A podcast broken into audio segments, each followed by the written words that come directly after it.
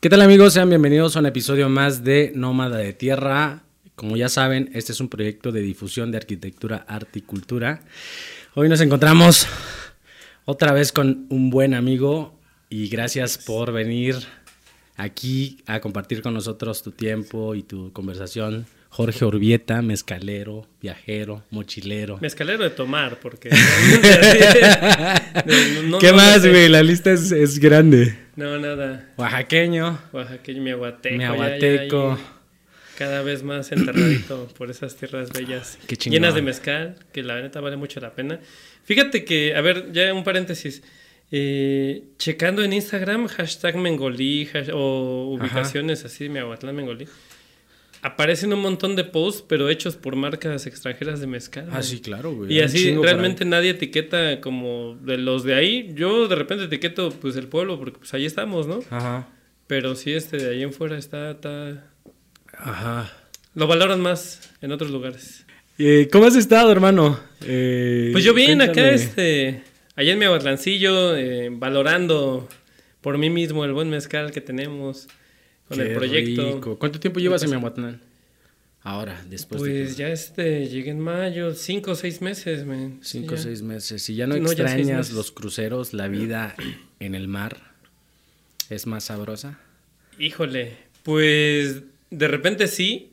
Eh, sobre todo ahorita que veo publicaciones de amigos que están en Antártida, que están en Jordán. Como ya se reabrió totalmente pues el mundo después de la pandemia, ya, este, ya hay nuevas rutas. El tema de una ruta popular era el Báltico y visitar San Petersburgo, pero pues ahorita todo el mundo está en contra pues de lo que está pasando, ¿no? Y esa ruta que, que visitaba San Petersburgo como, como lugar estrella, ya no la están haciendo, entonces están buscando más rutas, abriendo rutas, se están metiendo a, a Medio Oriente también. Eh, los cruceros de expedición a la Antártica. Entonces veo las fotos de mis compañeros y digo, ay, canijo, me quedé con ganas de visitar ahí. Claro, te estás, te está haciendo un guiño. Más o menos, y pues sí, os estaba chido, sobre todo en los cruceros lo económico es lo principal. Eh, la convivencia con los compañeros, ¿no? O sea, de repente, pues sí es divertido, de repente hasta tienes jefes muy buenos. Sobre todo esta última compañía en la que estuve, sí, este, todos los, pues mi gerente de bares era más joven que yo. Entonces promueven mucho y hay un montón de oportunidades de crecimiento. Veo que compañeros están pues subiendo de puesto, ¿no? Están ahí cambiando de, de posición, de área y todo eso. Y la verdad está chido. Pero pues también es eso, ¿no? Es, es... De repente como los dos están en una misma moneda, lo bueno y lo malo. Pues como que dices, pues agarro la moneda o la suelto, ¿no? Claro. Y en mi caso fue de no, pues está padre, ¿no? O sea, mejor me quedo sin lo bueno, pero también sin lo malo, porque, pues sí, de, de, repente, pues se acostumbra uno a trabajar diario por seis, siete meses, que por un lado yo me, eso te hace guerrero, ¿no? Eso te hace...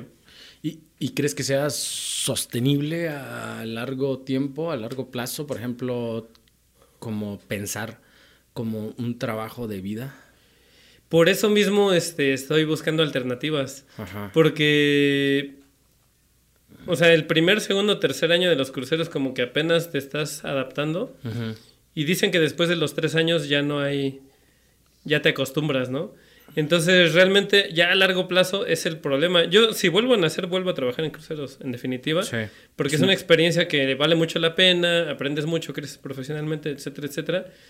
Pero una vez que ya te acostumbras, ya es difícil volver a tierra.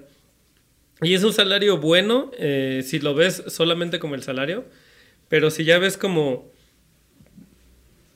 Si ya ves así como el panorama completo, es un salario bueno que lo estás pagando con tu salud, lo estás pagando con, tu tiempo, con tu juventud.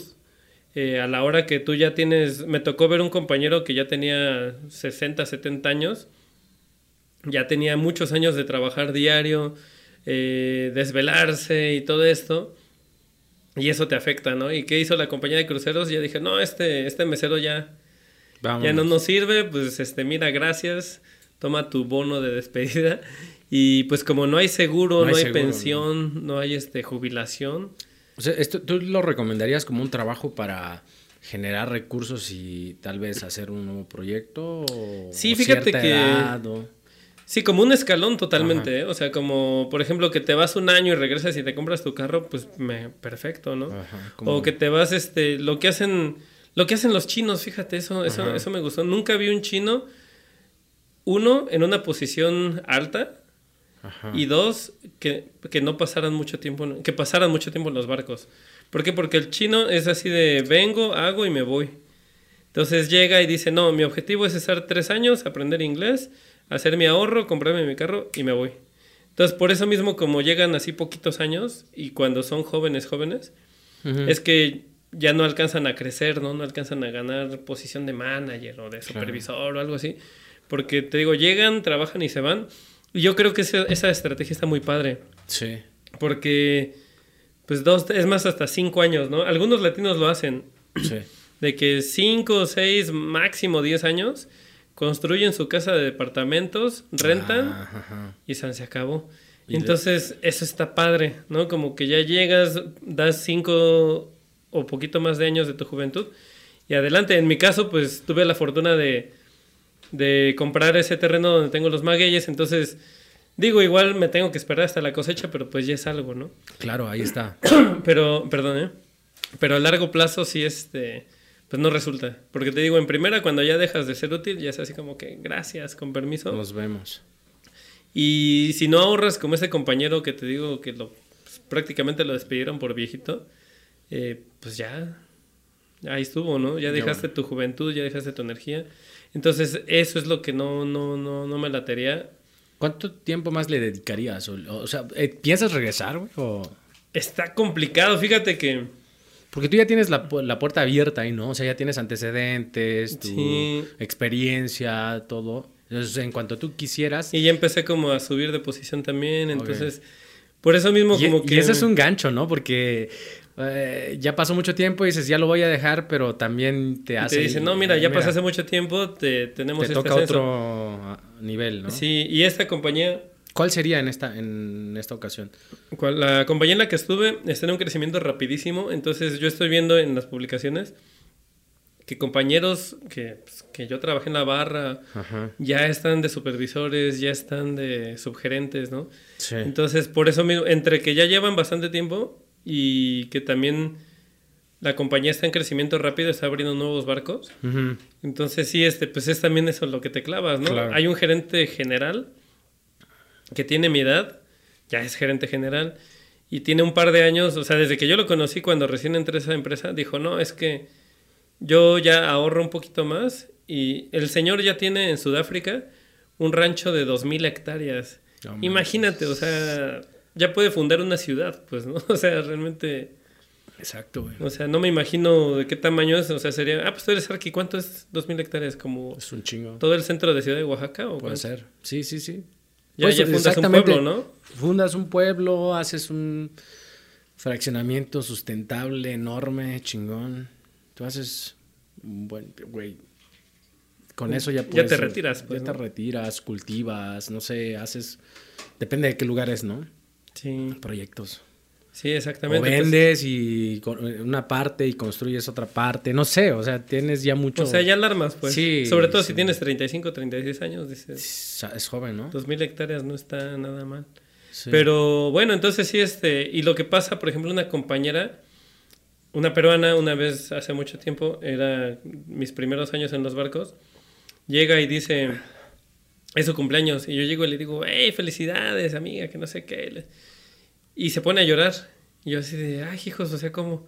Y dije, pues ha de ser emocional. Y, y ya me dice, ven, y ya nos tomamos un trago ahí para festejar su cumpleaños. Y se suelta, ¿no? Y me dice, es que mira, yo ya tengo, estoy cumpliendo 47 años. Dice, soy mujer, ya no tuve hijos, ya no tuve familia, ya mi juventud la dejé aquí, ya no creo en el amor, No mames. ya no puedo irme a, a tierra porque no, si se me acaba el gas no sé qué hacer. Y tú dices, ¿cómo crees? Si te acaba el gas, pues llamas y compras otro, ¿no? Claro, güey. Pero Lo es que decías la otra vez de es cambiar un foco, ¿no? De... Exacto. Ah, sí, ya lo comenté. Eh, eh, ajá, creo que, no sé, hablabas de, de- de que todo lo tienes como resuelto de cierta manera. Hay personas que se dedican a checar la parte de servicios y todo eso. Sí, Y tú exactamente. te enfocas en lo tuyo, nada más, ¿no? Es como eres, es una pieza de toda esta, de toda esta maquinaria, ¿no? Exactamente. No te puedes mover hacia otro lado.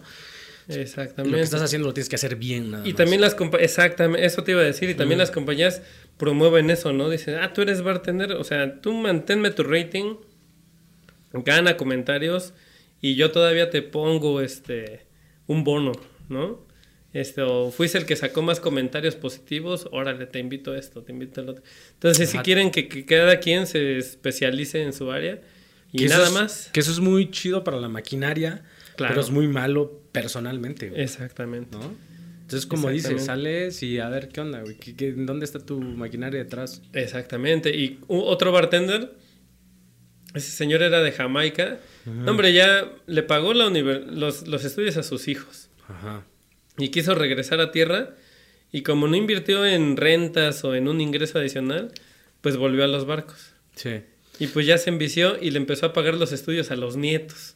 Ah, no Entonces ya dices, no manches, tío, ¿no? O sea, ya tienes sesenta y tantos y sigues trabajando en esto, ¿no? Sí, fíjate que yo tengo, uh, ami- bueno, amigos, amigos y conocidos, pero se dedican a los tours, güey. Yo creo que igual y tú sabes más de eso, pero tengo una idea de, de cómo es. Uh, de- ellos están en sus ciudades o en sus localidades y les marcan, ¿sabes qué? Ya el, el grupo va a salir de Playa del Carmen, no sé, o de algún lado, los vuelan, boom, llegan y toman el grupo, viajan con ellos, ta, ta, ta, hacen como cinco estados y se van, ¿no?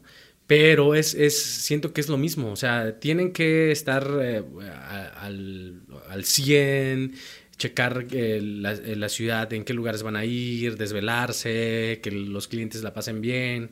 Después, boom, regresan, los dejan, se vuelven a sus, a sus ciudades y otra vez a la semana, dos semanas, otra vez los vuelan y así. Y com- eh, eh, en una conversación, también uno de esos amigos em, ya, ya tiene pues como 50 años, güey. Pero digo, sí se, se ve joven y todo. Claro, claro. Y más como en la actividad en la que anda, ¿no? Como que también Se mantiene joven. Se mantiene joven como la, la energía. Pero justo eso, eh, lo que comentaba era como ya nada más me voy a, a chambear dos años más, voy a trabajar dos años más y ya me retiro porque ya con mi pareja estamos haciendo un plan de no sé qué. ¿Por qué? Porque dice- eh, exactamente eso, no, no se puede vivir de esto por mucho tiempo.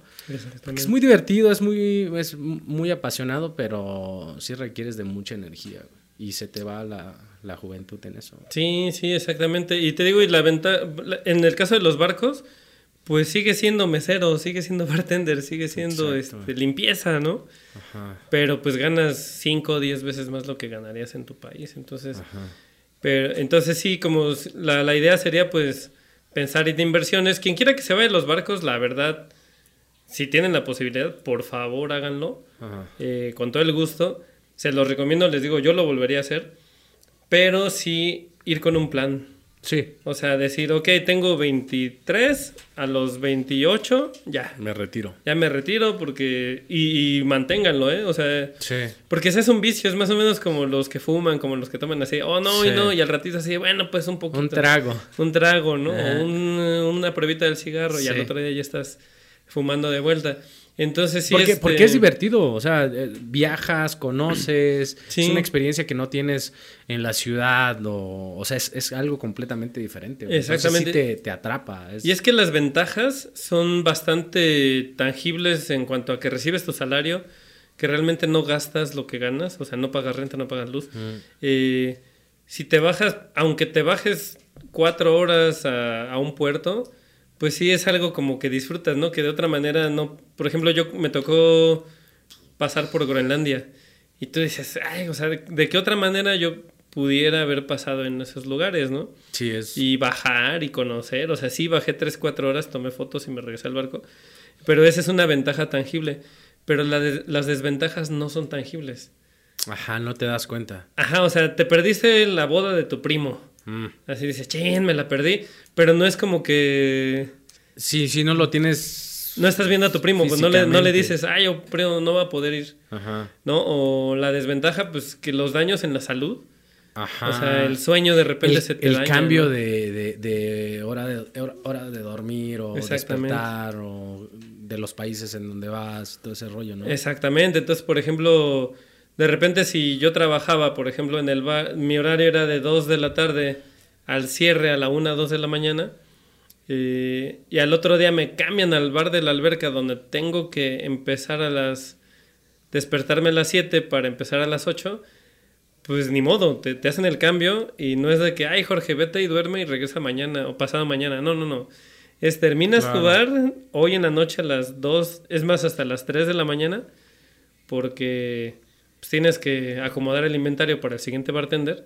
Ujú. Y al otro día te despiertas antes de la hora que deberías para abrir tu bar a las 7 de la para abrir tu bar a las 8. Y entonces eso no importa, o sea, realmente necesitan que cambiar de bartenders y se acabó, Sí, ¿no? sí. Obviamente vas a terminar antes, vas a dormir unas Sí. horas por ahí, pero sí no, o sea, entonces te digo, son intangibles, las desventajas Claro. no se sienten, no te das cuenta, ¿no? Claro. Y, y tú también aprovechaste este trabajo para hacer tu página, ¿no? Como le sacaste también otros tipos de beneficios, ¿no? Hiciste el Ship Life Latino. Sí, fíjate que ah, pues aquí está tu- la gorrita por ahí la dejé. Ajá, Este pues sí, fíjate que la idea fue esa porque mucha gente, incluso yo, me quedé así de, ah, mira, aquí me la traje. Eso. Ship Life Está un poquito en pausa, platicaba ahí con, con tu equipo de edición de video, Eh, este, con- con- que está un poquito en pausa Con, ajá, con, el director. con el general director, con todos el los productor. Ah, Director, productor, etcétera, etcétera, promotor, rapero. rapero. Entonces, este, pues sí, hicimos la página, ¿por qué? Porque justamente me di cuenta que mucha gente era de, trabajas en cruceros, qué chingón, qué padre, que no sé qué, no, está genial, fenomenal, no sé qué. Y era así de, o sea, sí, porque te digo, volvemos a lo mismo, las ventajas son Es- es, tangibles es que ven tu Instagram, güey. también, y eso que no publicó tantas cosas. ¿eh? Pero, O sea, o sea, si ves, eh, me refiero como en esta idea de ven lo bonito de todo el día, güey. O sea, en todo el día publicas dos fotos y son las mejores. Digo, no es que la estés pasando mal, pero generalmente compartimos esta parte o la gente suele ver esa parte chida del trabajo de alguien. Oye, qué chingón ese güey es eh, exitoso en lo que está haciendo, pero Sí, ¿qué hay detrás de eso, güey? Las desveladas, la Sí. chamba, aplicaste, no sé, estudiaste idiomas, no sé, muchas cosas más que... No, y fíjate que, por ejemplo, con mi amiga justamente Laura que hicimos el canal, lo que pasó fue que, que junto a Laura, que Laura ya tenía experiencia ya trabajando en hoteles, en restaurantes, en tiendas, en lo que sea, y pues Laura ya le sabía bastante a- al- al trabajo y ella llegó al mismo tiempo con otra chica mexicana que era su primer trabajo. Venía recién Ah. egresada a la universidad era su primer trabajo. Y digo, está bien, pero se la chava pensó que venía de vacaciones, de crucero y todo esto. Y cuando le dicen, vas a trabajar 10 horas, te quiero a tal hora y si no está listo, de repente te, te tienes que partir en dos o tres para hacer el trabajo. Pero no, el, el truco es que tu horario de trabajo son 10 horas, pero tú entras a las 9 y a las 9 y media tiene que estar preparado todo. Mm, Y tú dices, en media hora no me da tiempo. Pues tengo que. Pero le, te- le tengo que avanzar antes, llegar, no checar en el reloj. Ajá. O sea, según yo estoy en- durmiendo en mi habitación, Pero si checas antes, ¿qué pasa? pues que ya está saliéndote el horario. Ya Ah. estás trabajando extra sin que nadie te lo pidiera. Mm, y no sé hasta qué, eso, y no sé qué. Sí, claro. Entonces, al final de cuentas es eso, pues, o sea, si tienes que hacer la chamba. Digo, si puedes preparar el bar en, en media hora, pues adelante. Pero yo la verdad no puedo. Entonces yo llegaba y me gusta que todo quede bien, verificar. Entonces yo llegaba hora, una hora antes de checar la entrada y ya de ahí me iba... Ya, ya en media hora ya preparaba el bar, Sí. pero realmente lo hacía en hora y media. Ah, su madre, o sea, una hora y media. Entonces, para uno que ya ha trabajado, para uno que ya ha trabajado en, en diferentes trabajos, tú sabes que, pues de repente te dice el jefe, no, quédate otro ratito y no le puedes decir que no, ¿no? Digo, Sí. para todos los, los que trabajan o han trabajado, así es. Sí.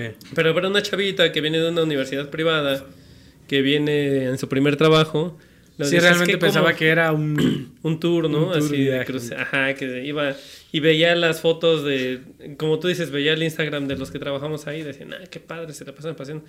Pero no, ese paseo dejé de dormir cierta cantidad de horas para despertarme temprano e ir a ese tour. Claro. Entonces, y pues, y esta chavita no aguantó. ¿Y, no, ¿Y qué pasó? No aguanta esta chavita, no aguantó otro mexicano, y no aguanta otro mexicano. ¿Y qué pasa? Que la compañía no, no va a estar pensando cosas, va a decir, ah, los mexicanos no aguantan, cancélamelos. Ajá. Entonces, por 3, 4 que no aguantan y renuncian, le vienen cerrando la puerta a, pues a los que sí trabajamos, A los que sí tenemos experiencia, a- ajá, de un país completo. Claro. Entonces, Laura y yo dijimos, no, es que no manches, no podemos permitir que... Porque Laura necesitaba el trabajo. Claro. Yo, pues, de alguna manera también. Eh, no, pues sí lo necesitaba, por eso me pasé dos, tres, cuatro, no, cinco años ahí, fíjate. Entonces dije, pues qué mala onda que a, a gente chambeadora le vayan a cerrar la puerta por culpa de esta gente que llega pensando cosas que no son. Sí. Y, y pues nos aventamos el canal. Entonces en el canal, la verdad, una vez nos quisieron comprar una, una agencia de contratación de cruceros. Como que nos dijo, oye, eh, ¿por qué no nos patrocinas? Y, eso, y Ah. nosotros te patrocinamos. Y lo que te decía hace rato, o sea, una vez que alguien te empieza a patrocinar, de repente mm, llega el momento en que quiere agarrar Ajá. más de lo que es tu proyecto, ¿no? Claro. Entonces, si tú vas a patrocinar Nómada de Tierra, ay, no sé si vaya a salir al aire. Patrocin- Patrocinadores, por favor. No se pasen. No se pasen. No, si quieren patrocinar Noma de Tierra, comuníquense, mándenos mensaje. ¿Por qué no? sí, claro. Hablamos. Sí, claro. A ver, pero, pero- bueno, en el caso de nosotros, eh, esta empresa, esta agencia nos quiso empezar a apoyar. De ahí nos dijo, oye, es que quiero que digas esto. Ajá. Es que quiero que digas el otro. Ajá. No es una Y evaluación nosotros, objetiva. nata, güey, objetiva. ajá. Entonces, este, pues nosotros dijimos, no, o sea, y dijeron es que los vamos a apoyar con seguidores, con no sé qué. Y fue así de, híjole, este, pues no. O sea, y, y Laura dijo, no, o sea, es que el canal tiene que ser independiente, tiene que ser objetivo, porque esa es la idea, ¿no? La idea original fue, hay que decirle a la gente cómo está el tema de trabajar en cruceros para que no lleguen pensando que son vacaciones Sí, para sí, que no sí. lleguen pensando que son tours. Entonces, pues le dijimos a la agencia, discúlpame, pero eso no va con nuestras con nuestras políticas. Políticas. Y pues seguimos pobres y todo, pero pues nuestro deber, que es informar, Claro. lo hemos hecho de la manera más objetiva. Claro, y eso es padre, güey, porque la verdad eh, le haces un paro también a la gente que está muy perdida y que está ilusionada o soñando con ese trabajo. Y al menos si no le quitas el, el- el- el sueño, le aclaras las cosas y se avienta ya sabiendo dónde está la manija del paracaídas, ¿no? Como- Simón, sí, claro. Sí, sí, sí, exactamente. O sea, ya, ya no llegan tan, tan perdidos, tan ilusos, ¿no? Claro. Entonces sí, por eso hicimos el canal, men. Y ahí va, eh, ahorita Laura está a bordo, no se ha podido editar, no se ha podido continuar de Eh. esa manera, pero bueno. Ella sigue, empezó a trabajar en... Sí, ella sigue, o sea, tiene, pues le gustó en primera, también es como te ve en la feria, ¿no? Claro. También es eso. A mí realmente la esencia de viajar así, de bajarte tres horas a un lugar y volverte a subir, Ya no te llena. pues como que no, no, no me ha llenado. Yo, pues lo platicamos en el podcast pasado, ¿no? Mm. El mochilazo, Sí, te el quedarte dos más- años, un año y medio. Más o menos, entonces el mochilazo, el conocer, el quedarte dos, tres, una semana en un lugar y conocer realmente lo que es, pues sí está padre. A ella le ha gustado mucho, aparte que es mujer, entonces este ventajas y desventajas, ¿no? De, de ser hombre o mujer en los cruceros. Eh, ella subió de posición bastante rápido, le reconocieron la experiencia en tierra, entonces ¿Por qué? ¿Por qué? ¿A qué se ve? ¿En, en los barcos es reconocido más el trabajo de una mujer que de un hombre o cómo? híjole, Porque en, en tierra pues tenemos un pedo aquí de, de que se valora más el trabajo de un hombre que una mujer, ¿no? O sea, to- de todo este tema de, sí. de igualdad de- en, en las, en los pagos, en no sé cómo se le dice. Este, pues mira, en los cruceros, por ser una, una compa- compañías internacionales, compañías esto, entonces hay mucho respeto en temas de religión, raza, o sea, tienes a 60 países en promedio trabajando ahí y cuan, no sé cuántas religiones, pero pues tienes musulmanes, tienes católicos, cristianos, lo que sea. Y pues sí tienen que saber mediar Claro. esos temas. Entonces realmente no existen estos temas, lo que mencionas de que se valore más el trabajo de un hombre que una mujer. Allá... La chamba que se hace. La chamba que se hace. Entonces, seas cantante, ah, el salario de cantante es el mismo. No existe, Ah, qué- qué no existe chido. cantante hombre, cantante mujer. Ajá. O sea, no, no, no. Es el trabajo. Pero históricamente el trabajo en cruceros es un trabajo de hombres. Digo.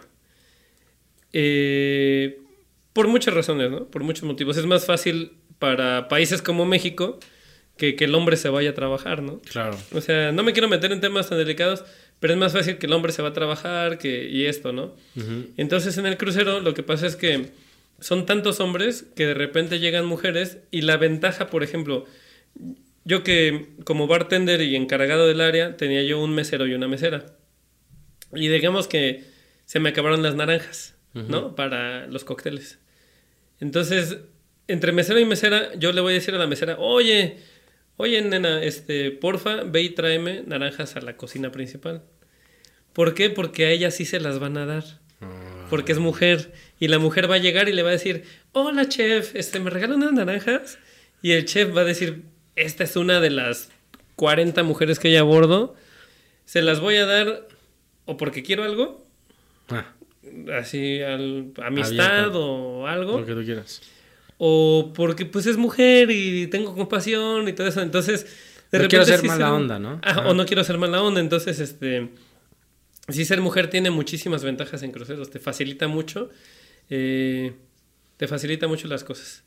Sí, y está loco, aún cuando queremos eh, avanzar con esta idea de vamos a tratarnos todos de la misma forma, pero llega esta parte que tú dices, "Ah, es que sí, güey, no, no se puede, tal vez voy a ser más chido, voy a tratar de ser menos duro o algo así, o poner en espera igual que al otro mesero, que si hubiera ido el otro, tal vez hubiera esperado más, ¿no? Exactamente. Entonces digo, en un barco que realmente no existen como tal en el reglamento temas de sexismo, de, de discriminación, de este tema de, de salarios, lo que mencionabas, ahí no existen, pero sí siguen habiendo diferencias sexuales eh, en cuanto a que, te digo, yo a la mesera le digo, ve, consígueme naranjas, y al mesero le digo, oye, ayúdame a cargar esta caja pesada, ¿no? Claro. Entonces no es sexismo, sino son meramente aprovechar las capacidades de cada quien. Sí, Tú como arquitecto tienes a dos albañiles, claro. uno que sabe hacer cuentas mejor que el otro. Claro. Pues obviamente a uno lo usas para una cosa y al otro para otra, ¿no? Entonces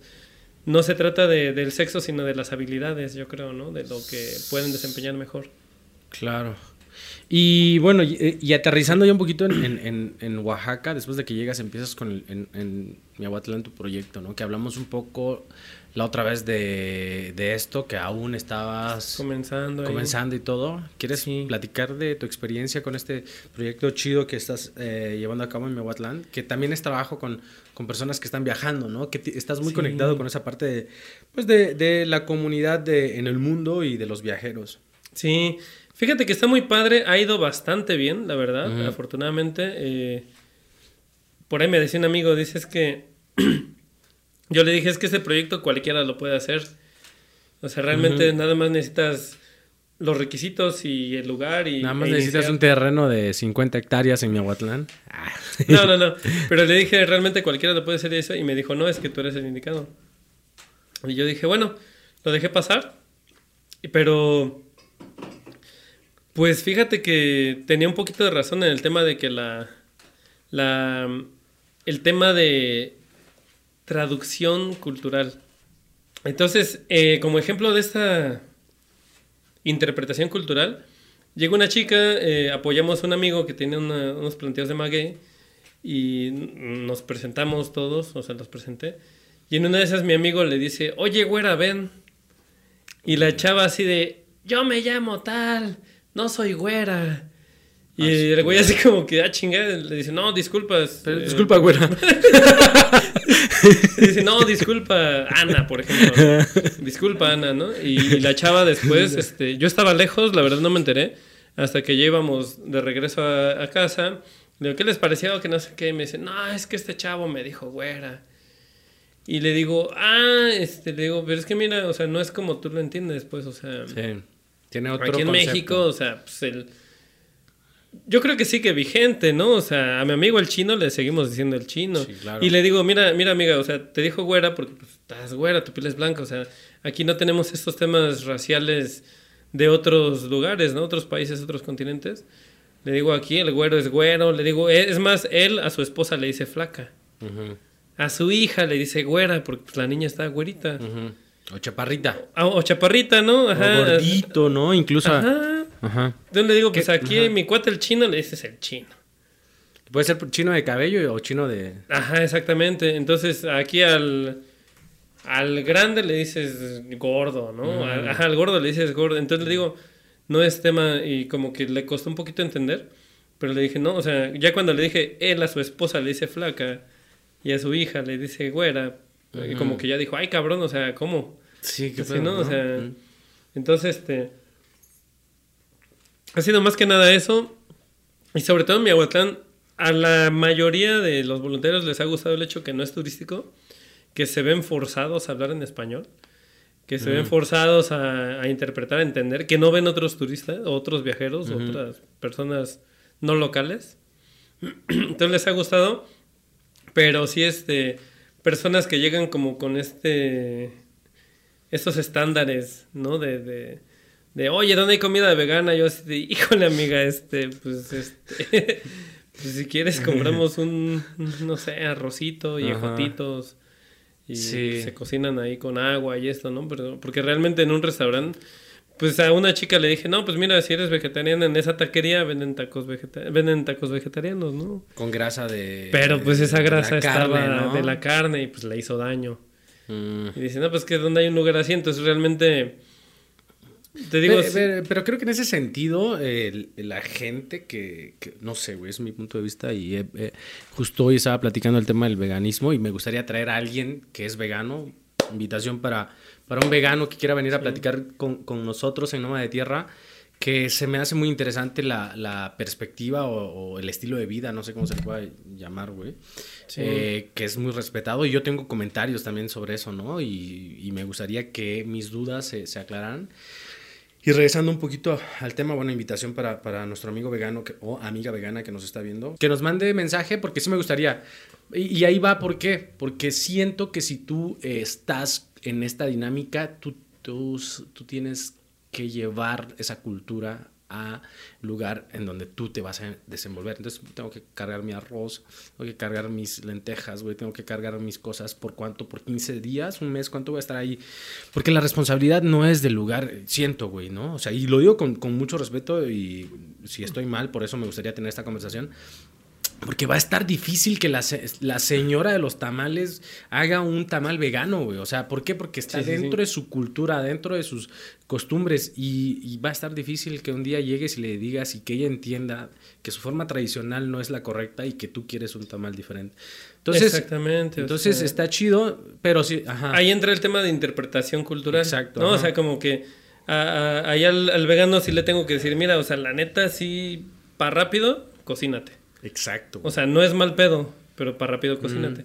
Porque la señora, hay una señora que de repente nos cocina y le tengo que explicar acá de que, oiga, es que, es que aparte la grasa no tiene que tocar la carne. Eso, eso es lo que ¿no? O es sea, la los cuchillos no tienen que haber cortado La carne. Ajá, entonces. que lo limpiaste con tu Y la servilleta. señora como que se me queda viendo así como que, ¿qué te pasa, no? O sea, Ajá. entonces es traducción para ambos. O sea, Claro. digo, se me ha resultado más fácil decir, ok, eres vegano para rápido, para fácil, para que todo sea acorde a tus estándares de vegano, vegana. Tú cocínate. Porque aparte pues es gente que, que viene viajando todo esto. La señora que me cocina, pues su chamba es cocinarme ya. Claro. ¿No? Cocinarnos y ya. O sea, entonces Claro, también llegar y complicarla con esos temas está difícil. Entonces... Y eso yo- te genera, tú tienes eh, también un, un proceso ya definido dentro de tus, de tus actividades, ¿no? Como Exacto. tal vez eh, un costo también para ciertas cosas y llega, eso te impacta en tiempo, en otras cosas Sí. y, el, y el proyecto es un proyecto que está creciendo, ¿no? O sea, no, Sí, no puedes como agregar otras cosas más dentro de lo que ya estás haciendo, no sé. Sí, no, claro, totalmente. Y este. Y sí es esto, ¿no? O sea, incluso a la. Y también en contraparte, a la hora de hacer la chamba, pues los voluntarios que llegan son muy perfeccionistas porque vienen de países donde las cosas se hacen bien y a la primera y todo eso. Pero eso lo hace lento. Y aquí en Claro. México somos más de rápido, ¿no? Así Sí. que, a ver, este terreno en un día. O en tal, ¿no? O, Sí. o realmente ponle que tampoco es de ser tan, tan rápido. eh, porque también es un voluntariado. La, la idea principal es divertirse. Claro. Pero sí interpretar eso, ¿no? Decir así como que, chavos, no tiene que estar así perfecta la línea. O sea, también en México, no sé si decirlo con orgullo o con pena, eh, pues las cosas no son perfectas. Pero también eh, sí es parte de lo chido de nuestra cultura. Que no, que no sea perfecta no quiere decir que no sea bueno, güey. Ah, claro. ¿no? O sea, vamos a plantar eh, un sembradío de... Vamos a plantar magueyes, ¿no? Y traza una línea de qué sé ya. Si hay alguien que te está diciendo, en esa línea yo te voy diciendo, ahí está bien. O sea, eso no afecta mucho en, en- en todo el... eh, O sea, tienes un metro de distancia. No quiere decir que sea malo. Que, ¿no? sea, que no sea, que, que, ajá, que sea punto 99 centímetros, no está mal. Sí, hay cosas que sí tienen que ser perfectas, no, no estás operando Exacto. a alguien. Ah, ex- exactamente. ¿No? o sea, entonces, como que también el tema de interpretar un poco México, ¿no? De, mira, en México no es perfecto, pero no quiere decir que sea malo. De hecho, no sé en qué momento leí un dato de los países más felices. Y los países más felices, pues son los que no se preocupan tanto, ¿no? Claro. O sea, no se estresan, ¿Por qué no, no se estresan? estresan mucho por muchas cosas. Güey, y como parte de eso, también eh, tomando un po- poquito lo que mencionas, es cómo preparan las señoras un mole, que está muy rico, ¿no? No pesan 200 gramos de esto, 150 gramos de esto, ¿no? Es como, a ver, son 25 y más o menos la, la cantidad. O un puño, ¿no? Un puño de ajonjolí o un puño de Sí, esto. sí, Digo, sí. yo no lo sé perfectamente, pero lo ves, y, y llegas al resultado final y es un resultado bueno, güey, ¿no? Que por eso mismo tenemos a muchísima gente viniendo a consumir eh, este, la comida tradicional y la cultura, ¿no? Y ahí también volvemos al tema del mezcal. Le digo, mira, es que cuando vamos al palenque a apoyar, porque pues el proyecto es de apoyo, o sea, aprendes y conoces mediante el apoyo. Claro. O sea, no es que sea un tour de que, ay, vamos y tómese la foto. Entonces, este, llegamos al palenque a apoyar y de, de repente estamos no trabajando en la destilería, pero cerca. Y les digo, miren, vamos aquí. Y cuando llegamos, le digo, mira, aquí no hay máquinas. O sea, si, si interpretas tú la rueda, que es la taona, como una máquina, pues adelante, ¿no? Pues es tecnología, pero no es Sí, actualizada, ¿no? Pero no es como que tengas así, ay, el termómetro, el Ajá. alcoholímetro. Le digo, mira aquí, o sea. Y dice, entonces, ¿cómo se dan cuenta que está fermentada? Le digo, empirismo, experiencia. Sí. O sea, el maestro aprendió desde que era niño, ¿no? Ajá, observar, escuchar, oler, sí. tocar de repente, Sí. ¿no? Entonces sí es. Sí, usando los sentidos, es, se usa muchísimo en los procesos, ¿no? Sí, exactamente. Y, y caemos en esto, ¿no? No es así la media taza de ajonjolí, es el puño de ajonjolí. Ahora que tocas el tema del mezcal, ¿tú qué opinas del mezcal en Oaxaca? O sea, ¿cómo ves el, el tema del mezcal de Oaxaca? Mira, eso. ya sabes que hay destilados de agave en Sudáfrica ¿Mm? que tiene tres años que sembraron un millón de hijuelos en Australia, men. Y en China, creo también. Tal vez, o sea, igual creo que ya sí. en todas partes ha de haber. Seguramente, entonces, este. Incluso en, en el En continente. California, en ya- Texas, ya- ajá, en Texas. Ya en existen. Perú. Sí. Sí, existían. O sea, es parte del. De la. ¿Cómo se le dice? De la. sí, el agave es una planta La- del continente americano. Ajá. Ajá, o sea, es, es endémica del continente americano. O no tengo el dato exacto, pero sí una, una mayoría de especies está en México y de eso eh, una mayoría está en Oaxaca. Ajá. No, tengo por ahí el dato, no lo quiero decir para no regarla, pero sí, este, por ahí tengo el papelito donde lo escribí. Y, y bueno, ya el tema de destilados de agave, te digo, ya están sembrando en Texas, en California, sembradíos, ¿eh? O sea, no, no, no embotelladoras No, ni, no, ni marcas, ¿no? O sea, ya sembradíos como tal. La denominación de origen, pues la tienen hasta el momento siete estados. No, ya son 10, creo. ¿Ya son diez? Hasta creo que la Ciudad de México ya tiene. Ay, canijo, ahí en Xochimilco. Xochimilco. La Condesa. Este. En Perú, en Bolivia, pues históricamente ha habido agave, ¿no? Entonces, pero pues ya el tema de la globalización, el tema de, pues sí, meramente la globalización, ya las, los medios de comunicación hacen posible que lleguen semillas, lleguen plantas a Sudáfrica, Ah. Australia, tal. Pero no debería, China. ¿no? No entre países no debería existir esta esta interacción de plantas por el impacto que llegan a tener en... Pues técnicamente no. Ajá. Y de hecho apenas vi un video de un canguro saltando entre los campos de maguey. Quieras o no, el canguro no creo que conozca plantas como el maguey. O hace, la- Entonces- eh, hace el trabajo del murciélago y el colibrí, está polinizando. Pues No ojalá. o sea, en una de esas, ¿no? Ah, Pero, pues no debería. Pero en primera lo, ya pasó hace siglos con el vino. claro. Porque dijeron, me traigo mis uvas. Entonces, ¿qué pasó? Eh, mira, mi tesis respecto a esto, o mi opinión general, sería, en el mundo se está haciendo mezcal. Bueno, destilados de agave. Sí, porque mezcal se hace. ya en se, ajá, se hacen los, en las denominaciones. En el mundo se están destilando agaves. Eh, denominación de origen es una cosa, tequila, mezcal. Eh, Claro. pero el hecho de que existan los destilados de agave, pues es otra. Pero yo, yo lo que dije apenas a un grupo de productores, que hagan mezcal, que hagan, bueno, destilados de agave en Sudáfrica, en Australia, en donde quieras, donde se pueda. Es más, en el barco me tocó ver agaves en Malta, me tocó ver agaves en Croacia, en, en las costas de África, ¿no? Incluso en Inglaterra, en zonas cálidas, que aunque no lo creas existen. Sí.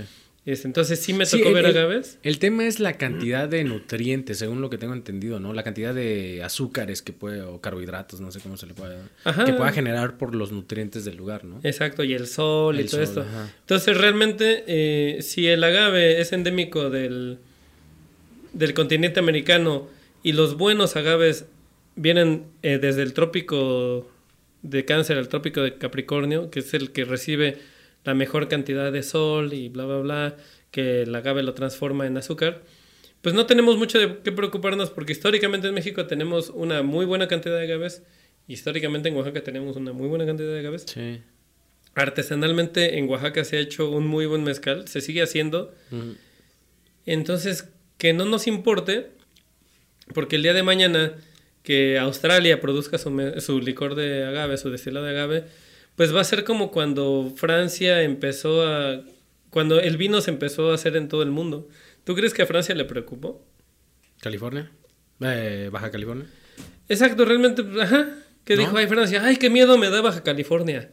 Ay, no manches, o sea, fue así como que, ay, Ajá, está bien. Porque ya la fama ya la tienes, ya la calidad ya la tienes, ya el terroir ya lo tienes. Sí, por ejemplo, en, en Chile, el- la uva Carmener, que en Francia no tenía mucho, mucha popularidad, ahí se dio de manera correcta porque encontró un terroir, encontró cantidad de sol y viento y humedad Claro. y todo eso. Pues está Sí, bien, pero... pues es como si tú dijeras, ay, es que Es- ahí en Australia, pues el, el tobala se da mejor, ¿no? Y también es la cultura que hay detrás de esto, la- las tradiciones Claro. que, que vas y vives, ¿no? Como Claro. convivir con un maestro mezcalero, que bueno, ahorita le decimos un maestro mezcalero, o un destila, un, ¿cómo se le dice? Palenquero. Un palenque, un palenquero, un- o visitar un palenque y toda esta parte de la, de la comida, de todo el proceso, ¿no? Sí, sí, entonces te digo, realmente Oaxaca ya tiene la fama y el terroir y las variedades de agave. Entonces yo digo que ahorita nos toca proteger. Prote ajá, proteger como la... Proteger los procesos, Los artesanales del mezcal y ancestrales. Una amiga, una voluntaria una vez, y se lo reconozco bien cabrón, dijo que el mezcal sea nombrado patrimonio cultural. Ajá. El mezcal artesanal. Ajá. ¿Por qué? Porque ya hay lugares de por aquí del estado donde para machacar le echan azúcar. Para que Ay, que para que para que se machaque, para que se muela de mejor No, pues manera, es- pero pues no, ya estás es como- adulterando. Sí, claro. Es como echarle un químico, realmente. No, pues estás ¿No? añadiendo más azúcares para que exista más alcohol. Y ellos te lo manejan como que, ay, es que el azúcar ayuda a que se rompa la... Proteger los procesos y proteger las especies de, Ajá. de maguey, porque pues allá en mi me ha tocado ver trailers llenos de quiche. El quiche No. es silvestre y se lo llevan quién sabe a dónde. Y ¿sabes cuál es lo preocupante? Que no hay plantíos de quiche. Mm. Entonces, ¿de dónde lo sacan? Pues del monte. Sí, son, son especies silvestres, ¿no? Exactamente. Entonces, realmente hay gente que ya empieza Oye. a tener plantíos de madre quiche, pero de quiche no tienen. Fíjate que es, es, ajá, ahora que tocas esa parte, bueno, yo he tenido la oportunidad de viajar eh, entre el istmo, bueno, entre el istmo y Oaxaca muchísimas veces, muchísimas veces, güey. yo he visto, porque bueno, yo soy el mismo, yo he visto este cambio, no sé si hablamos de esto, el cambio en, las, en los cerros, en, la naturaleza. O sea, vas atravesando y ves ya como cerritos ya quemados o ya, este, ¿cómo se le dice? Deforestados. Rosados, ¿no? le dicen rosados. Rosados, cortados, no sé, limpios. Sí, sí, sí. Y como dos, tres meses después ya ves todo el plantillo de, de agaves, ¿no? Sí. Que, no sé, o sea, esa es una de las cosas que también está pasando con el mezcal, que es, es, es bonito, es rico, es bueno saber sobre todo, sobre todo la cultura, que hay detrás de los procesos, las tradiciones, pero también eh, llega a tener un impacto que ya se puede apreciar en, la naturaleza alrededor. Sí, en, los, paisajes y pues caemos en el monocultivo, ¿no? Ajá, hace poco sí, que está sonando mucho este, esta, esta palabra, ¿no? Sí, pues es que es cierto, o sea, el suelo necesita, pues nosotros mismos, ¿no? No puedes vivir comiendo arroz todo el día, ni comiendo tortilla todo el tiempo, ¿no? O sea, tienes que meterle un poquito de todo, ¿no? O sea, por ejemplo, volviendo al veganismo, ellos encuentran una alternativa eh, no carnívora a las proteínas, entonces si nosotros necesitamos comer proteínas, carbohidratos, eh, vitaminas, verduras y esto, pues también la tierra necesita. Claro. Entonces, si caemos en el monocultivo... Y, la interacción de la flora y la fauna. Claro. O sea, no nada más es como que un tipo de plantas o un tipo de... Es también la variedad de los insectos y animales que está alrededor. O sea, y eso está... Ajá. O sea, se, deteriora el... Se necesita proteger, ¿no? Proteger, o sea, te digo, ya Tal vez económicamente Oaxaca no es eh, súper potencia, pero en, en, temas culturales, en temas eh, de naturaleza, de todo esto de tenemos que proteger, tenemos que proteger los procesos de, elaboración del mezcal y proteger la flora y fauna, y protegiendo la flora proteges la fauna, ¿no? Claro. Entonces, si tú metes así el monocultivo de maguey, pues ¿qué va a pasar? Que la gente dice, limpiar el maguey es un tema. O sea, si es tardado, si es mucha mano de obra, entonces ¿qué pasa? Le empiezan a meter herbicida. Mm. Entonces, un, un, un, monte que tú tenías ahí con arbustos, con espinas, si tú quieres, lo que sea, pues ahí entre las espinas crecían ahí florecitas, este, magueyitos silvestres y todo esto, y hierba, arbustos, y esos arbustos se, se secaban y abonaban la tierra para, o los árboles tiraban hojas. Si tú agarras ese monte y le pones puro maguey y aparte del maguey le echas herbicida y le echas tractor, pues estás matando todas esas especies, todas esas florecitas, esos, eh, esas abejitas que viven de las flores. Y pues, ¿qué pasa? Que vas a erosionar la tierra. Claro. Y por ahí hay un meme de, de, ay, qué calor hace. Y el señor está así rodeado de su planteo de maguey. Con sus billetes y con su planteo de maguey. Son, son varias cosillas, ¿no? Que es lo mismo que está pasando en el centro también con muchas o sea, mezcalerías, ¿no? Que en lugares que eran como... Es, es que siento que es un poquito del mismo tema, güey, porque en lugares en donde había esta diversidad de... de eh, diversidad social, ¿cómo se puede decir? Que había habitacional, comercial, no sé. Y ahorita el centro también se está volviendo un, lugar como que es... Residencial. Ya no es residencial, o sí, pero ya es más como... Eh, ¿cómo se le dice? Pues ya es turístico, ¿no? Ya es turístico. O sea, comercial. Ajá. Tal vez son habitaciones que son, este, sí, para vivir, para dormir. Ajá. Pero ya es uso comercial. Sí, ya es uso comercial. Y ya se va expandiendo también a los alrededores, Jalatlaco, eh, Xochimilco y en algún momento... Ya familias que dicen, no, pues ¿para qué vivo yo aquí en esta casa? Mejor me voy a a la orilla y, y, rento, ¿no? Ojalá que no nos alcance próximamente. No, pues. Ah, sí, no, pues exactamente, es un tema de, de, consumo. Sí. ¿No? Es lo que hace, pues, ¿no? O sea, el mismo consumo necesita que haya más producción, tanto de mezcal como de habitaciones, como de comida. Entonces, sí, este, pues eso pasa, ¿no? Con el consumismo, pues todo se empieza a hacer más en serie, ¿no? Y se valora lo que es artesanal y lo que es bonito como Oaxaca, pero termina convirtiéndose en algo en serie. Claro. O sea, el mismo restaurante que tienes en Oaxaca es el como lo que pasó en San Miguel de Allende. Como el mismo restaurante que está ahorita ¿Has activo en Croacia, ¿no? O en Sí. ¿Has, Malta. vis- o en- has visitado el centro gastronómico del centro? Sí, ¿Qué te parece? Pues está bonito, o sea, pues es eso, un centro gastronómico que te, te pone un puesto de cada lugar. Arriba tiene zona de exposiciones. Ajá. Este, sí me latió, pero sí es también este, pues, haz de cuenta que te están ahorrando el tour de visitar Sierra Sur, Sierra Norte y te lo ponen todo en un conjunto. O te ahorran también el hecho de visitar el restaurante ismeño con el restaurante del centro, con el restaurante... Y Entonces puedes hacer un tour en un mismo lugar. Exactamente, entonces sí es como tal un centro gastronómico. Sí, es un centro gastronómico de restaurantes chidos, ¿no? Ajá, o represent... Digo, no sé cuáles fueron los...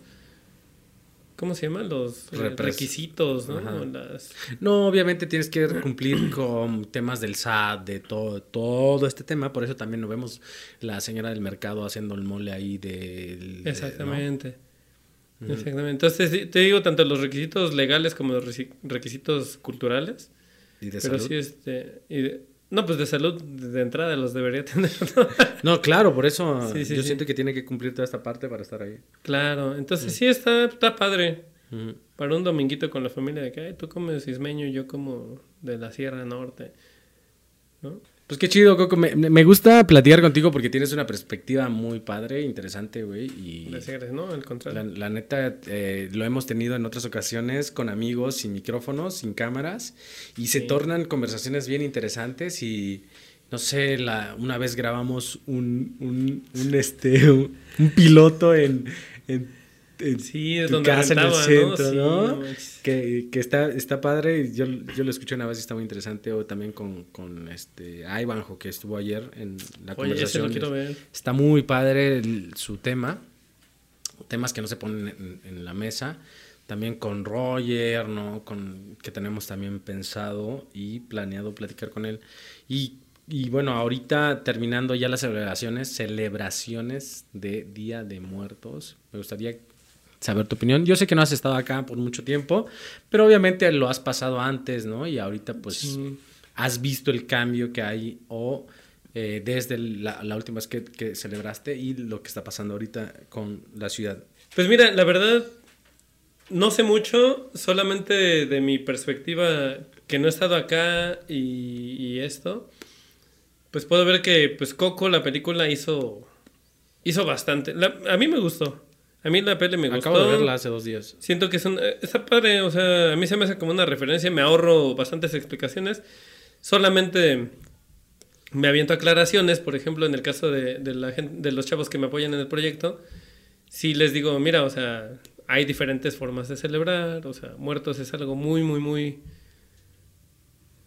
muy propio de cada región. Claro. Por ejemplo, no sé aquí, pero en Miahuatlán se tiene que poner a fuerzas un arco. Sí, Ahí no dices voy a poner el altar, Sí. a- dices voy a poner el arco. sí. Y Ah, yo veo que en el centro de México son nada más las mesitas. Y que las mesitas tienen que tener diferentes niveles. ujú. Entonces es algo muy propio, ¿no? O sea, en aquí se adorna, en Miahuatlán se adorna mucho con viruche. Esa es? florecita chiquita. Una ¿Amarilla? naranja. Ok. ¿Amarilla o naranja? Naranja, pero huele mucho. Ok. Entonces la mayoría de los arcos de muertos, porque allá no es altar, eh, se adornan con viruche. Y cuando estuve en Michoacán, la celebración, los panteones en Michoacán son muy tranquilos, la gente está rezándole a su tumba. Claro. Y aquí pues hay música, ¿no? Aquí te, te vas a cenar con los muertos, ¿no? Sí. Entonces yo en digo... el Istmo también. ¿En el Istmo también? Sí, sí, sí. Ajá. Vas al panteón o al cementerio, como quieran llamarlo. Sí, sí. Y te sientas ahí desde, bueno, desde la mañana ya vas, pones tus flores y todo esto. Ah, no, no, a ver, güey, si estoy equivocado, si es en estas fechas. Y también hacen, le ponen cue- tiran cohetes en el panteón y eso. Creo que ahí no. ¿No? No, nada más, ah, no, güey. Ahora les ponen flores, pero en casa les ponen sus altares normales. Y también Ándale. hacen el arco que dices con caña, Ándale, ándale. ¿no? Y ya le ponen frutas ahí colgando. Exactamente. Ajá. Ujú. Sí, entonces te digo, sí me toca explicarle a cada gente y si ven Coco es como tratan de conglomerar todo, ¿no? En una, en una película, pues, claro, no, no van a estar, si no harían Coco Oaxaca, Coco Ciudad de México, Coco Michoacán. Claro, ¿no? y yo siento que también es, eh, Coco es como un tour que haces en un carrito de estos que están en la ciudad. Te subes y te dan un recorrido Ajá. general de todo, Sí. de todo el país, ¿no? O sea, y, está chido. O sea, que, que, que se concentra en tres estados, creo. Exactamente. Michoacán, Guanajuato y Chiapas. Entonces, Exactamente. O sea, sí está, está muy chido, se ve como las imágenes que aparecen ahí, ¿no? De los altares, de, del La cementerio, explicación, la explicación, este, todo ese tema de los muertos, que ahí también le echaron de su cosecha, Claro. que no se perdió mucho y la Sí, gente se sí. puede Me esperaba idea. así alguna basurita mediática, ¿eh? Pero sí, este, Ah, sí sí, me gustó. Sí me gustó. Entonces, pero bueno, ¿qué pasó? De que pues puso la, fe- la fiesta de muertos en Ojos del Mundo. Y pues lo último que sé es que este año ya estaban cobrando la entrada a los panteones aquí en Oaxaca. Ah, no sé. Sí, eso me Sí. enteré, de que ya entrada al panteón, obviamente si eres local y llegas con tus flores para tu abuelita, Sí, sí, sí. pues obviamente el mismo encargado del municipio Te conoce. te va a dejar pasar. Ajá. Pero sí, este, yo ya sé que algunos panteones ya están cobrando. Mm. Este, vi un meme, no sé, o sea, te digo es que por eso no me gusta dar mi opinión en temas de que no domino, porque vi un meme que decían es que 800 pesos si te vienes a bailar en mi muerteada. No sé si era es meme o... Es en Agustín. Sí, Eh, ya están cobrando ahí. Pues era lo que estábamos platicando la otra vez sobre las medidas que los pueblos toman para... Es que lo puedes ver de muchas perspectivas, ¿no? Sí, la verdad. Entonces yo siento que es una medida que ellos toman, a ver, güey, vienes a echar desmadre, vienes a tomar, a ponerte hasta ensuciar. el gorro, a ensuciar y todo esto, pues al menos te voy a cobrar para la limpieza del desmadre Sí. que vas a hacer. O la otra es, a ver, yo no quiero cambiar todo este proceso que tengo o esta celebración que tengo en donde hablamos de muchas ya eh, vestimentas que no van a, a- acorde a las tradiciones Claro. que tal vez en ese sentido estamos siendo drásticos, ¿no? Como eh, no permitir ver a las chicas superpoderosas en bailando en medio del, del este del escenario, ¿no? pues sí es O- necesario, man. ¿Eh? De, repente, Entonces, si el pueblo dice, ¿no? a ver, yo no quiero a, las tres chicas poder- superpoderosas bailando en medio del escenario, pues le- les voy a decir, te voy a cobrar 800 pesos y te voy a decir de qué te tienes que vestir, ¿no? O sabes que no llegues, o... Me tocó, por ejemplo, ir y, e in- ingresar al, al pueblo y que te digan, ¿sabes qué? ¿Traes alcohol? Ah, tómatelo y después entras. Tal vez el impacto económico tiene que ser en el pueblo, tienes que comprar tus cervezas a- Oh, en, sí. los, en los locales que están ahí. Claro. O no traer, no sé, tiene todo un Son tema medidas. detrás, Son medidas, dices, ¿no? O sea, sí, porque es realmente como. Pues yo me acuerdo que un par de muerteadas. Sí. Es que cuánto tiene que ya no voy a muerteada. La última muerteada creo que fue como. Creo que coincidimos alguna vez en la, 2017, en, men.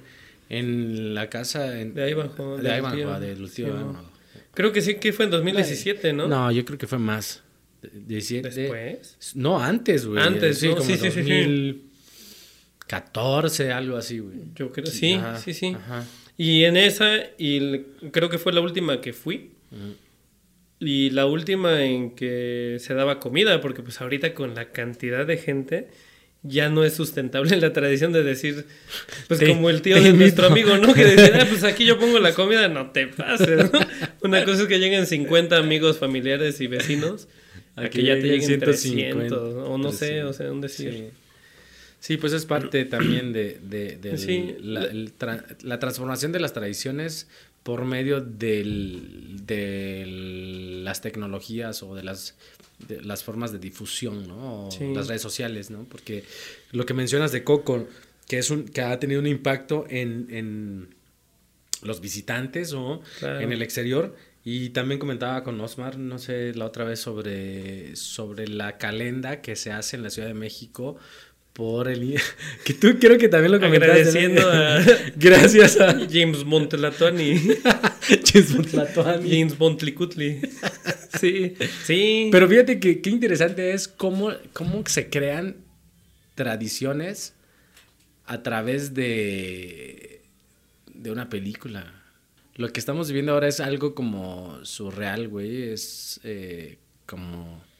Hay muchas cosas a, a lo que tenemos acceso, hay muchas cosas que parecen como... no- o sea, tienes acceso a todo y hay una mezcla de cultura. Y una, una, una de las de las cosas que a veces te pones a pensar nada más como divagando entre los pensamientos. Es, es quién sabe si- quién fue el que creó el Día de Muertos y si fueron nuestros ancestros o alguien que, que nada más posteó algo así de... En ese entonces, ¿no? Pues por ejemplo, la Catrina, si lo pones en palabras modernas, fue un meme. Ajá. O sea, la. Catrina fue de este José Guadalupe Posadas, de que dijo, ah, voy a dibujar una calavera, que en los, en temas de, pues que se viste así bien, bien a la francesa, porque Ajá, pues ajá. eso fue en tiempos de Porfirio Díaz, pero en realidad es una garbanza, una señora que vende garbanzos en, en sus o sea, en los huesos, en el fondo de esta persona. Pues es una señora que vende garbanzos, que, es, que en ese entonces era un oficio pues no Mm, cool, ¿no? no, Entonces no fue chido. como una, un- pues, una caricatura. Sí, una caricatura, un meme. Un Lo que- meme. Lo que, le llamamos un meme. Y ahorita pf, hasta los gringos se visten de, se pintan de Catrinas, ¿no? Sí, es, es muy cabrón el impacto, ¿no? Lo habíamos comentado ya.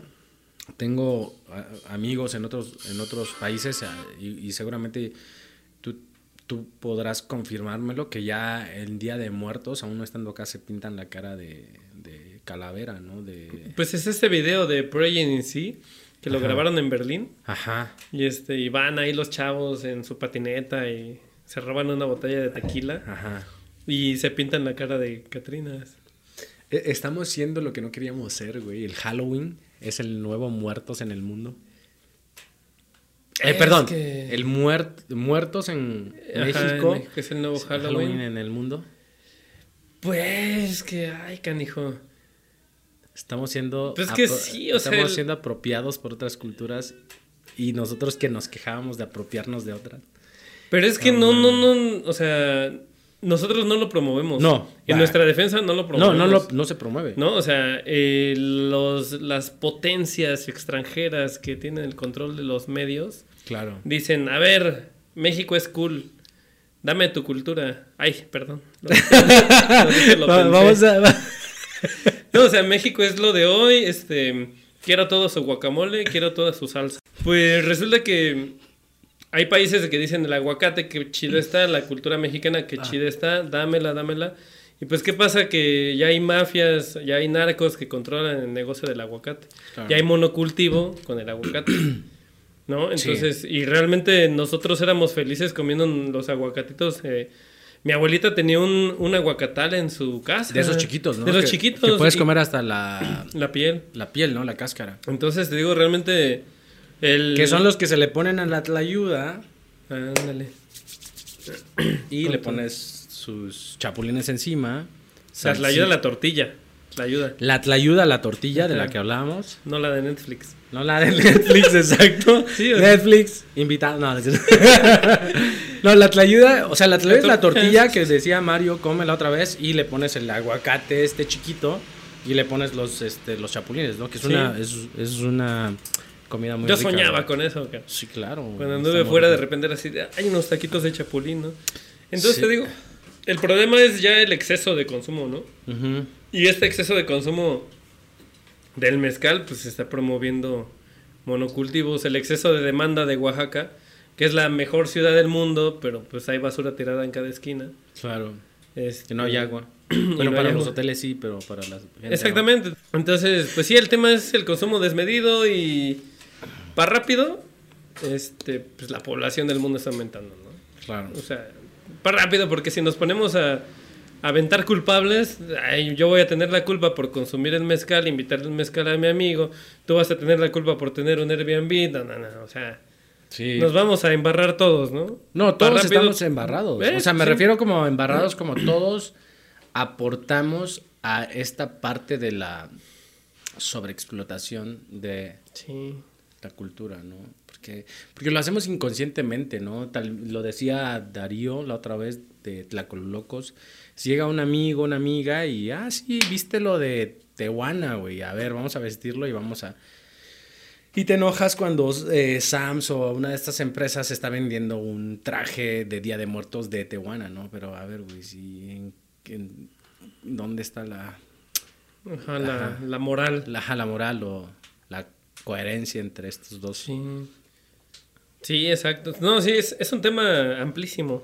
Sí, pues Pero pues, gracias, mi rey. gracias hermano, terminamos con, con estos temas eh, que, que son interesantes y siempre me gusta tocarlos contigo porque tienes una buena opinión, una buena una buena perspectiva. Y bueno, déjanos otra vez tus redes sociales, también eh, que visiten Ship Life Latino si les interesa Ah, un, un trabajo en, en, en un crucero en alta mar, conocer otros de países. hecho, ya como canal ya podemos contratar. Déjame Ah. meto mi comercial. Sí. Sí, o sea, si hablan inglés conversacional mínimo, no tienen que ser experto, pero sí conversacional, eh, y tienen experiencia en hotelería, eh, nos pueden mandar el correo y nosotros los dirigimos con una de las mejores compañías en el mundo Órale. de los cruceros. Se ¿Cómo Entonces, se llama? sí, ¿Quieres Viking? Cruises. Ok. Entonces, sí, este, se pueden ir para allá, ¿De Alemania o de dónde es? eh, de Noruega. Noruega, ok. Entonces, sí, este, nos pueden mandar el correo, tenemos el canal Ship Life Latino, toda la información preliminar sobre cómo trabajar en cruceros ya está ahí. Lo encuentran ahí. Ajá. Eh, youtube.com diagonal C diagonal Ship Life Latino. Sí. Este, y el tema del voluntariado, viajeros del mezcal, eh, por fortuna estamos llenos ya de aquí a los próximos cuatro meses. Pero bueno, si un día quieren hacer una visita por allá, eh, avísenos. Y pues yo como en Instagram aparezco como arroba el guion bajo viajero guion bajo mezcalero. Y la Es página. la ajá. matriz de todo. Y la página de tus voluntarios, voluntariados, perdón. Sí, esas son plataformas que se El- tienen que suscribir y pagar. Entonces, No, pero este, tienes una página también. Ah, sí, sí. Viajeros del. Viajeros del mezcal, sí, Claro. cierto. Viajeros guion bajo del guion bajo mezcal en Instagram. Para que chequen el trabajo que estamos haciendo. Eh, le vamos a echar más ganitas con la página porque sí, yo me enfoco mucho en el trabajo. Claro. Eh, sí, siempre me, me clavo, ¿eh? Sobre todo si es trabajo de campo que me gusta. Como que me clavo, me Y clavo, te me olvidas clavo, de hacer y las me olvido de fotos. tomar fotos y eso. Entonces ya voy a definir a alguien ahí para que, Uno de tus voluntarios. uno de los voluntarios para que que, suba las que- que historias. hace poco subiste fotos muy padres, ¿no? De, de una persona que tuviste ahí, creo que entre tus voluntarios. De las fotos que tomó este chavo, sí. Ajá, están buenas, güey. Sí, están muy buenas. Está, está todo el proceso, cultivo, machacado, destilado, no Sí. sé. Ajá. Sí, no, sí, sí, la verdad está muy bueno, está muy padre el proyecto. Ahí, pero de todos modos, todo la- el origen de todo sería arroba el viajero mezcalero. Guión bajo, guion bajo. Ah, güey. ¿Sale? Pues gracias a todos. eh, es un placer tenerte aquí. Gracias. Gracias por escucharnos. Si les está gustando el proyecto, por favor, eh, denle me gusta, compartan y eh, visiten nuestras páginas en Facebook, Instagram, eh, YouTube y ya ti- TikTok. Vamos a empezar a subir también reels. Hasta la próxima y gracias por todo.